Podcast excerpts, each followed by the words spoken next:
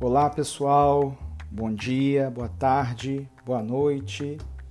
Não importa o horário em que você esteja acessando esse podcast, nós vamos usar a mensagem de hoje para reforçar os conteúdos que são indispensáveis na nossa aula de antinomia jurídica.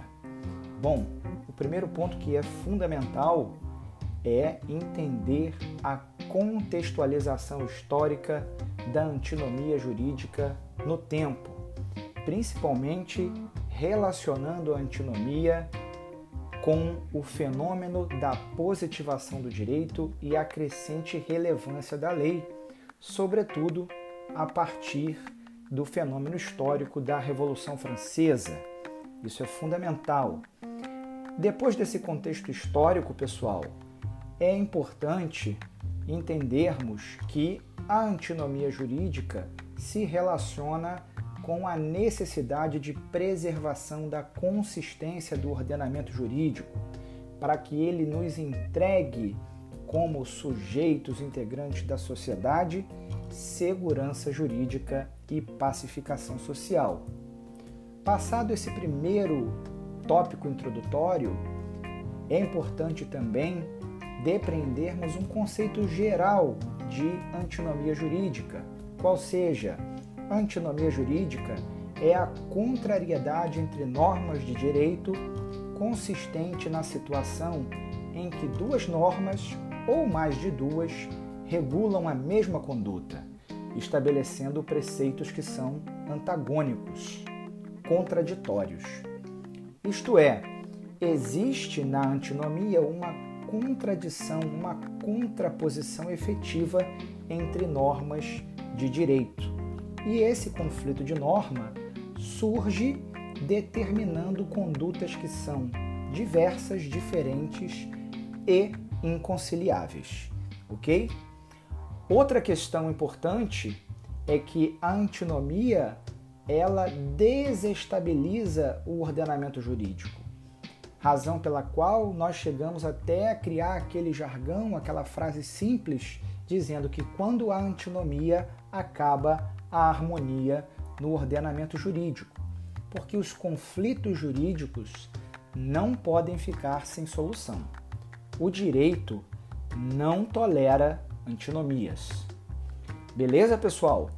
Outra questão importante que nós abordamos na nossa última aula virtual são os pressupostos né, para a ocorrência de antinomias jurídicas. E os pressupostos são seis, só aqui elencando de maneira bem simples para que depois vocês possam estudar em casa. O primeiro pressuposto é que as normas sejam efetivamente jurídicas que elas estejam vigorando, que elas guardem requisitos de efetividade e validade, que elas estejam concentradas no mesmo ordenamento jurídico, que elas emanem de autoridades competentes no mesmo âmbito normativo, prescrevendo ordens para um mesmo sujeito, que elas tenham comandos opostos, por exemplo, que uma obrigue uma determinada conduta e a outra proíbe esta mesma conduta, de maneira que uma norma constituirá a negação da outra. Ok, pessoal? E no final nós falamos sobre espécies de antinomias jurídicas. E aí classificamos as antinomias jurídicas, ou melhor, dividimos as antinomias jurídicas em duas espécies: antinomias reais, são aquelas que pressupõem um conflito ou uma colisão entre normas que se excluem reciprocamente, por ser impossível remover a contradição com os critérios existentes no ordenamento jurídico.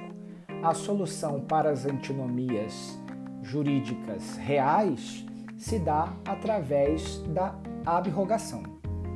E as antinomias jurídicas aparentes são aquelas que pressupõem a existência de critérios que permitam a sua solução, ou seja, Constatada a existência de uma antinomia aparente, cumpre a nós, operadores jurídicos, conhecer quais são os critérios que podem ser utilizados na solução desse conflito, desse impasse ocasionado entre as normas que são aparentemente incompatíveis. É importante para nós, pessoal, entender que são as antinomias jurídicas aparentes, são delas que nós vamos extrair a continuidade do nosso estudo. É o conflito de normas que pode ser solucionado porque elas são aparentemente incompatíveis. Então, são as antinomias aparentes que interessam ao nosso estudo. Ok, pessoal? Um grande abraço a todos, bons estudos e até a próxima!